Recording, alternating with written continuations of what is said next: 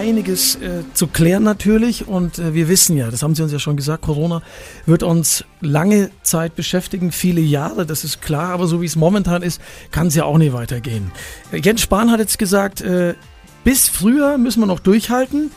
Die vierte Welle, Delta, lassen grüßen. Einstiegsfrage, wann ist es ein, warum in der Form, wie wir es momentan haben? Also erstmal muss man sagen, so in der Form, in der wir es im Moment haben, ist es ja nicht so schlimm, wie es war. Also insofern bitte ich auch nochmal dahin zu gucken, wo wir gerade im Moment stehen. Wir hatten schwierigere, deutlich schwierigere Zeiten. Und äh, ich bin ein bisschen zurückhaltend mit den Blicken in die Zukunft. Das habe ich ja an dieser Stelle schon öfter gesagt, einfach weil immer wieder Dinge passieren können, die wir nicht einschätzen. Also insofern würde ich mich freuen, wenn Herr Spahn recht hat. Viele andere gehen in die gleiche Richtung. Also das Frühjahr scheint doch nach guten Argumenten ein Ziel zu sein, das wir erreichen müssen. Sie haben gesagt, man weiß nicht, was noch so alles passieren könnte. Was könnte denn nochmal passieren? Also ich will jetzt hier nicht schwarz malen, aber was wäre denn, was, was könnte denn da noch kommen? Nein, was noch kommen könnte, ist einfach eine neue Variante. Ich meine, wir sprechen über die Problematik dieser Delta-Variante. Wir haben eine Situation, äh, wo es ein weltweites Geschehen ist und wir haben leider noch in vielen Teilen der Erde unzureichende Impfsituationen und insofern bleibt diese Gefahr nicht aus. Herr Professor Nagel, also es gibt seit heute eine neue Regelung für Bayern. Markus Söder hat sie am Dienstag vorgestellt. Zum einen haben wir nach dem R-Wert und der Inzidenz jetzt äh, die Krankenhausampel ist, glaube ich, auch schon wieder kritisiert worden. Ich glaube, alles wird dann immer sofort wieder kritisiert ähm, vom Patientenverband. Bin mir aber nicht ganz sicher. Ich denke, es gab da auch wieder Kritik. Wie sehen Sie denn zum Beispiel die Krankenhausampel? gelbe, gelbe, rote Stufe. Macht es Sinn? Also ich glaube mal, dass die neue Verordnung viel Sinn macht, die das Land Bayern jetzt auf den Weg gebracht hat. Einfach deshalb, weil es eine Reihe von Erleichterungen gibt, äh, eine Klärung von bestimmten Fragen, ob auch Tests noch relevant sind, um mir Zugang zu verschaffen. Also das sind alles positive Aspekte. Und es war ja wichtig, und der Deutsche Bundestag hat es ja auch beschlossen, dass die reine Orientierung an der Inzidenz, also wie viele Leute tatsächlich äh, positiv getestet sind, keinen Sinn mehr macht. Es geht ja uns immer um die Frage, wer ist wirklich krank und wie krank ist er. Also braucht er zum Beispiel eine intensivmedizinische Behandlung. Und insofern ist diese Krankenhausampel, wenn man sie so nennen will, tatsächlich vernünftig. Denn nur dann, wenn wir in eine Situation kommen, dass zu viele Menschen eingewiesen werden müssen, haben wir mit der Corona-Situation ein Problem. Ansonsten können wir tatsächlich zurückkehren zu einem etwas normaleren Leben. Entspannter oder normaler wäre es wahrscheinlich auch, wenn sich mehr Menschen hätten impfen lassen. Kann man das nachvollziehen, dass sich so wenig Menschen impfen lassen? Ja, ich glaube, es ist äh, auch Teil unserer äh, modernen Mediengesellschaft. Äh, viele Informationen, wo man nicht genau unterscheiden kann, welchen Wert haben Sie, da gibt es Professor XY, der gegen eine Impfung spricht, dann hat man das Gefühl, ja, ist da irgendwie eine Verunsicherung. Das hat den gleichen Wert wie Stellungnahmen eines Robert Koch Institutes in der Wahrnehmung und insofern kann ich verstehen, dass es eine Verunsicherung in der Bevölkerung gibt. Ich halte sie nicht für gerechtfertigt, aber damit müssen wir umgehen und deshalb ist es wichtig, die Menschen zu überzeugen und eben auch nochmal darauf hinzuweisen, man kann sich schützen, äh, wenn man eben bestimmte Voraussetzungen mitbringt und eine Impfung wirklich verträgt. Sind wir momentan bei knapp über 60 Prozent nach wie vor? Ja, ja. knapp über 60 Prozent. Ähm, und wir an der Uni haben jetzt auch ein Angebot zum Beispiel gemacht, wo durchaus viele äh, junge Studierende kommen. Das heißt also, es ist immer noch wichtig, ein gutes Angebot zu machen. Äh, und, das ist mir ebenso äh, wichtig, es ist die hausärztliche Beziehung, die einem hilft, wenn man unsicher ist. Sprechen Sie mit Ihren Hausärztinnen und Hausärzten und klären Sie die Fragen, die Sie haben. Und dann werden sich viele für eine Impfung entscheiden. Da bin ich mir ziemlich sicher. Gut, das äh, hoffen wir. Ähm, wobei wir natürlich auch diejenigen mitnehmen wollen, die sich bislang noch nicht haben impfen lassen, vielleicht aus gesundheitlichen Erwägungen oder eben weil sie einfach äh, Angst haben. Na, das erste ist nochmal ganz klar. Es gibt natürlich gesundheitliche Gründe, warum man sich nicht impfen lassen sollte. Deshalb also bitte nicht im Vorbeigehen, in Anführungsstrichen, am Kiosk sich impfen lassen oder in der Durchfahrtsstation. Da war ich immer dagegen. Es ist eine ärztliche Entscheidung, dass man geimpft werden darf und sollte. Äh, und da müssen wirklich die Menschen auch, die gewisse Sorgen haben, nachfragen.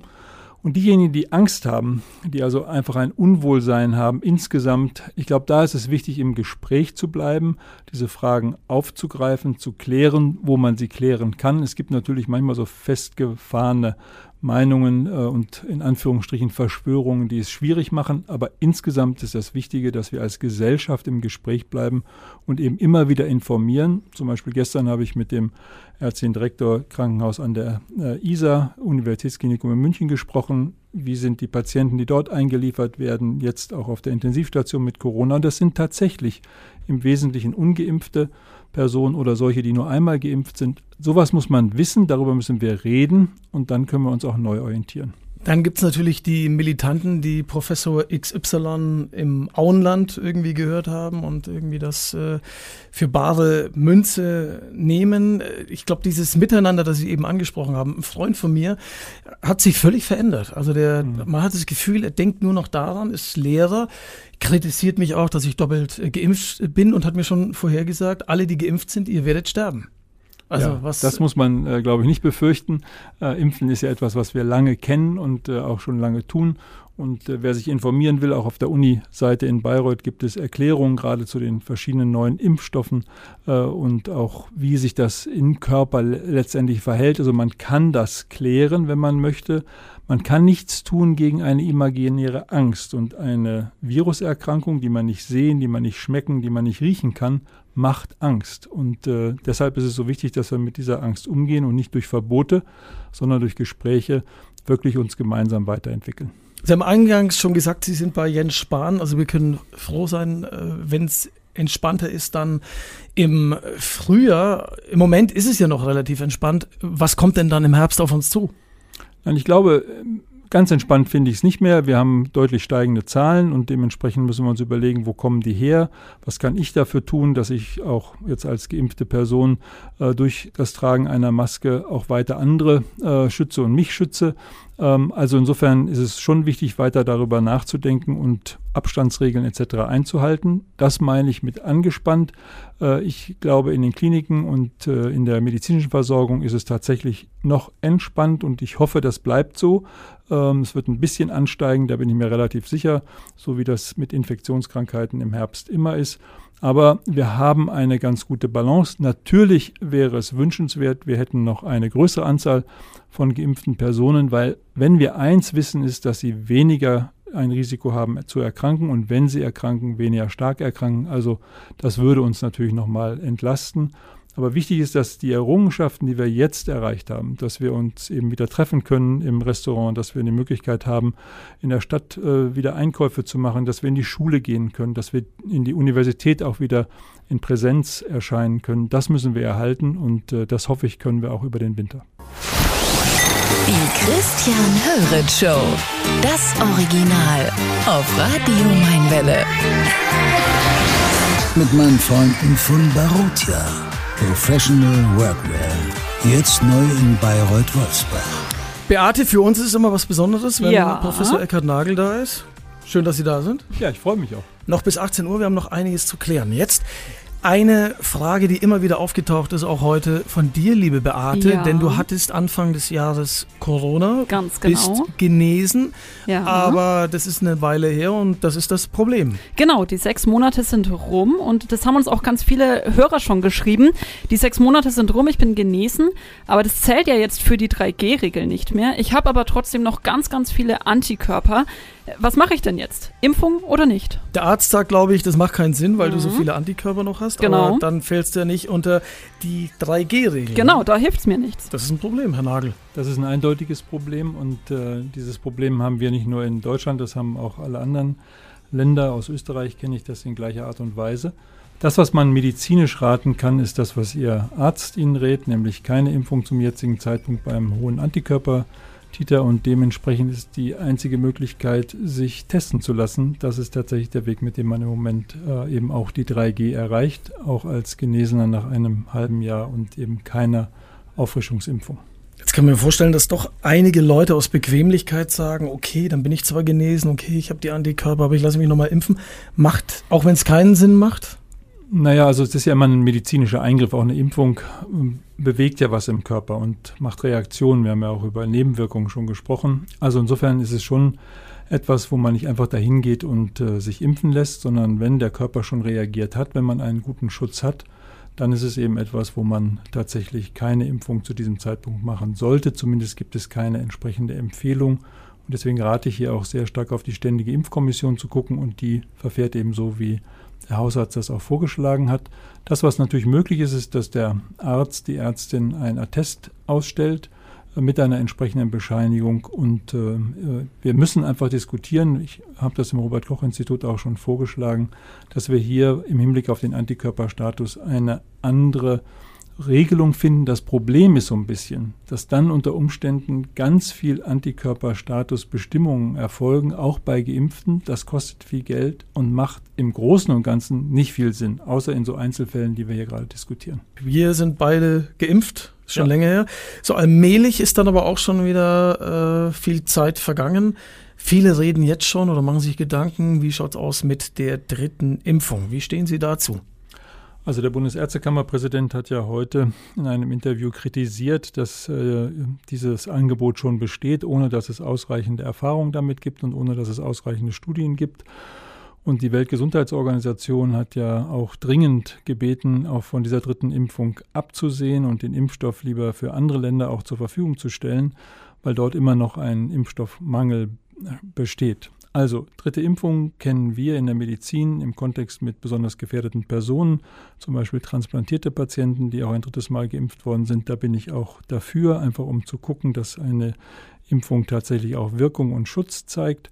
In allen anderen Fällen bin ich sehr zurückhaltend und würde dem Bundesärztekammerpräsidenten zustimmen.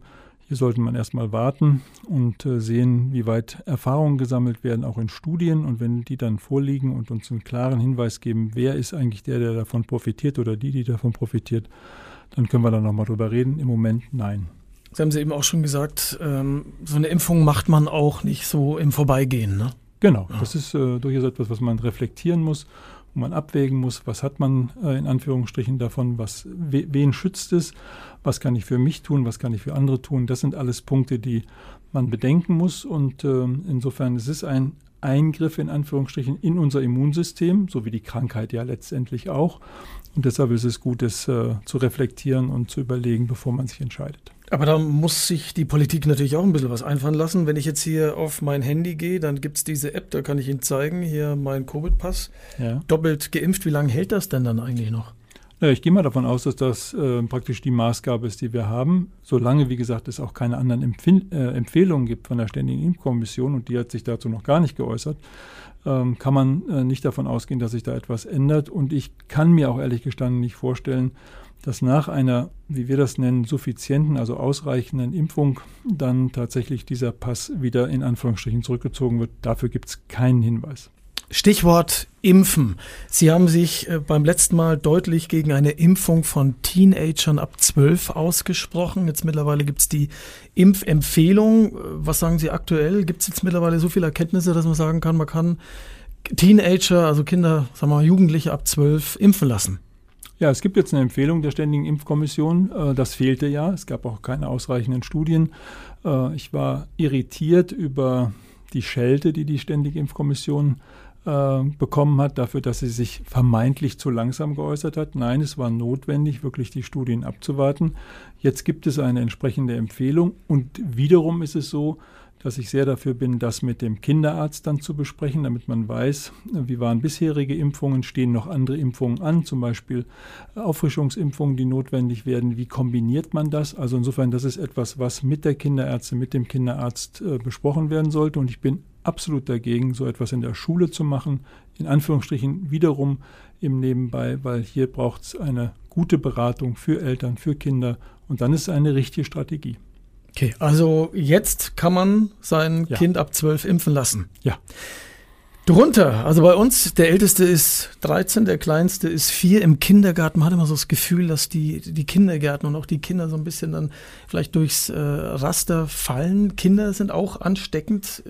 Impfen eher nein bei den ganz Kleinen? Also auf jeden Fall nein, da gibt es überhaupt noch gar nichts dazu. Es gibt auch keinen zugelassenen Impfstoff bin ein bisschen irritiert, dass äh, heute äh, gesagt worden ist ähm, aus Berlin heraus, ja, man könnte doch off-label, das heißt also ohne Zulassung so etwas tun. Da bin ich strikt dagegen.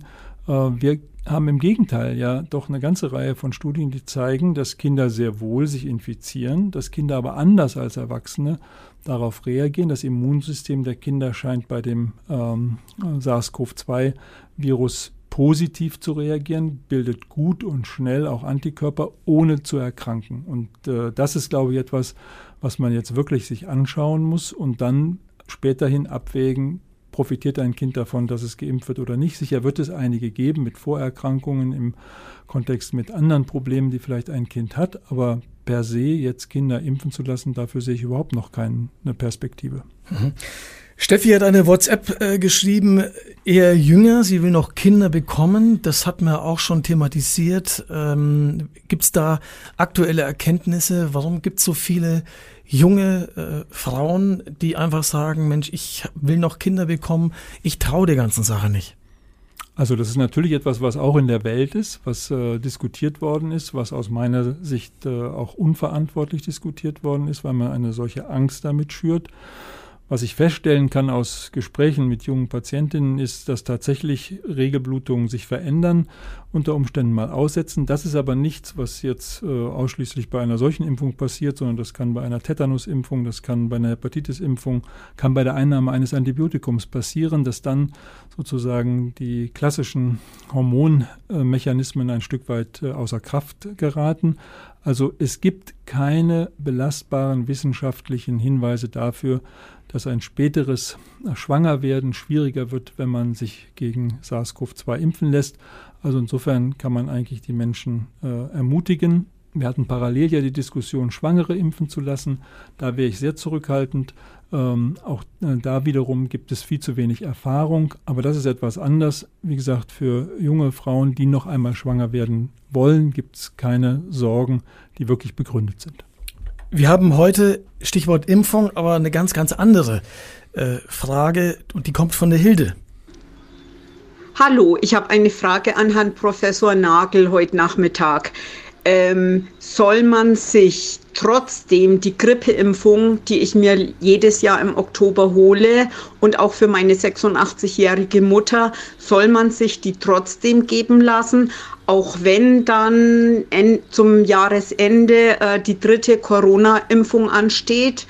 Das ja, ist meine Frage. Dankeschön, viel Spaß noch. Tschüss. Tja, aber die dritte Corona-Impfung, die ist ja auf der Kippe. Also das sollte man sich nochmal genau überlegen. Das genau, es könnte zum Ende des Jahres mehr Daten dazu geben. Also insofern könnte zum Beispiel für eine 16-jährige 86-jährige äh, ältere Dame das da, äh, indiziert sein oder man würde das empfehlen. Dennoch, ähm, ich bin für eine Grippeimpfung. Wir haben im letzten Jahr viele Grippeimpfungen gehabt und gar keine Grippewelle. Ähm, das hat sich setzt sich aus verschiedenen Komponenten zusammen. Insofern ist es etwas, was man ähm, in positiven Sinne betrachten kann. Da gab es natürlich noch keine Corona-Impfung. Es gibt keine Hinweise auf eine negative Interaktion. Was heißt das also, dass sich die Grippeimpfung mit der SARS-CoV-2-Impfung irgendwie im Körper vermengt und Unheil anrichtet? Also dafür gibt es keine Hinweise. Ähm, insofern für diejenigen, die auch gute Erfahrungen damit haben, kann man sagen, eine erneute Grippeimpfung ist sicher richtig. Also ich hatte auch Grippeimpfung, dann natürlich Corona-Impfung und auch noch Tetanus-Impfung. Hab's einigermaßen. Wie auch immer. So, wir haben eine Frage vom Marco. Er ist auch genesen. Er hatte Corona am 1. Februar. Hatte aber bis zum 4., 2., bis zum 2., 3. positive Bescheide, weil ich sehr lang positiv war. Ähm, jetzt ist natürlich das Problem, ich spende Plasma, kann Antikörper spenden. Also das will ich eigentlich auch nicht aufhören, weil ich damit Leben retten kann. Jetzt ist folgendes Problem, weil er sagt, äh, man soll sich testen lassen. Ja, was ist dann, wenn Sie das 2G-Modell einführen, dass bloß Genesene und Geimpfte irgendwo rein dürfen? Dann sind wir recht in der Bredouille, wie sollen wir da drauf reagieren? Wie gesagt, ich habe Antikörper, darf sie spenden, ich kann damit Leben retten. Wenn ich mich jetzt impfen lasse, kann ich nicht mehr spenden, weil nur die natürlichen Antikörper zählen. Wie wollt ihr das regeln, dass wir dann trotzdem unser Leben zurückkriegen und in, am öffentlichen Leben teilhaben dürfen? Dankeschön, Marco, für deine Meinung. Ja, ich glaube, es ist äh, ganz klar, ich bin für die 3G-Regel äh, und gegen eine 2G-Einschränkung. Einfach deshalb, weil es natürlich Sinn macht zu testen. A, für Marco, wie er es hier gerade dargestellt hat. Ähm, und es ist ja eben auch eine besondere Situation, wenn man genesen ist, dass man eben auch durchaus Plasma spenden kann. Das kann helfen, auch dann Erkrankte wieder zu äh, therapieren, denn diese Antikörper können genutzt werden als Medikamente. Also das ist sehr sinnvoll. Und äh, ansonsten ist es ja auch für Geimpfte so, dass sie durchaus Überträger sein können. Und ähm, deswegen ist es auch zum Beispiel bei mir so, dass ich, wenn ich weiß, ich war vor einer Woche in einer Situation, wo ich äh, mit Unbekannten zusammen war, dass ich mich immer morgens teste, um zu klären, habe ich unter Umständen in dieser Situation jetzt ein Überträgerrisiko. Und das äh, gilt für uns alle. Also insofern bin ich eigentlich ähm, klar dafür, dass wir auch die kostenlosen Tests erhalten, weil das ist gut eingeübt. Das ist etwas, was viele nutzen und äh, womit wir unsere Zusammenleben strukturieren und verbessern können. Also von der Seite her äh, verstehe ich diese Reaktion nicht, ähm, die die Politik hier auf den Weg gebracht hat. Und das Argument, wir würden da Kosten einsparen, also bei all den Kosten, die wir durch Corona haben, klingt mir das doch äh, eher ein bisschen lächerlich. Also klares Bekenntnis, äh, Tests sollen kostenlos bleiben und auch die Testzentren sollen nicht runtergefahren werden oder abgespeckt. Nein, ich äh, bin auf jeden Fall dafür, äh, die Testzentren zu erhalten. Ich wünsche mir zum Beispiel für die Universität, dass wir wieder, was wir im letzten Jahr hatten, dann kaum nutzen konnten, weil keiner kommen durfte, ähm, dass wir ein Testzentrum wieder aufbauen. Das wird äh, so sein, dass es für die Studierenden, für die Mitarbeitenden eine klare Verbesserung darstellt, eine Sicherheit, Unwohlsein reduziert und natürlich uns die Möglichkeit gibt zu identifizieren, wo müssen wir besonders aufpassen. Also von daher ähm, wäre ich sehr dafür, dass wir das eher noch ein Stück weit ausbauen, als dass wir es einschränken. Also Sie sagen aber auch, die Schule fängt jetzt wieder an. Teenager ab 12 kann man jetzt impfen lassen, aber die, die eben nicht geimpft sind, die müssen sich dann vom Unterricht wieder ein paar Mal in der Woche äh, dieses Stäbchen in die Nase äh, stecken lassen. Gibt es da keine andere Möglichkeit, so mit Spucktests oder doch, wir haben ja in Nordrhein-Westfalen zum Beispiel ja. fast äh, überall diese Spucktests, die sind auch äh, äh, gut möglich. Ähm, die Kinder, so habe ich es jedenfalls in Schulen gesehen, testen sich zum Teil selbst. Ähm, das heißt also, da wird nicht das in die Nase gesteckt, sondern man macht es selbst, auch in den Rachenraum und hat relativ verlässliche Ergebnisse. Und ich hab, äh, wäre mir neu, dass geimpfte äh, Kinder äh, dann 12 bis 16, 17-Jährige keinen Test machen müssten. Diese äh, Ausnahmeregelung kenne ich nicht. Also ich gehe davon aus, dass alle Kinder sich testen lassen, auch alle Lehrer sich weiter testen lassen, selbst wenn sie äh, geimpft sind, weil nur dann macht das Ganze auch wirklich Sinn. Haben Sie ja schon gesagt. Vielen, vielen Dank. So eine Stunde geht unglaublich schnell vorbei. Am Ende immer die wichtigste äh, Frage. Sie kommen hoffentlich wieder bald. Ja, sehr gerne, lieber Christian Höret. Ich äh, freue mich auch über die Fragen und ich äh, freue mich über die Diskussion, weil das, was ich am Anfang gesagt habe, ist dabei entscheidend. Gerade wenn wir Unsicherheiten haben, gerade wenn wir manche Fragen ja noch nicht langfristig beantworten können, ist wichtig, dass wir im Gespräch bleiben und das hier auch auf Radio Mainwelle. Und dass wir aufeinander zugehen und ganz, ganz wichtig, wir haben ja auch schon wirklich gemeinsam viel geschafft. Ja, das muss man auch sagen. Ich glaube, wir sind relativ weit gekommen und äh, das sollten wir uns immer auch äh, mit Blick in die Zukunft vorhalten. Wir haben einen weiten Weg gegangen und wir werden den Rest des Weges auch gut gehen.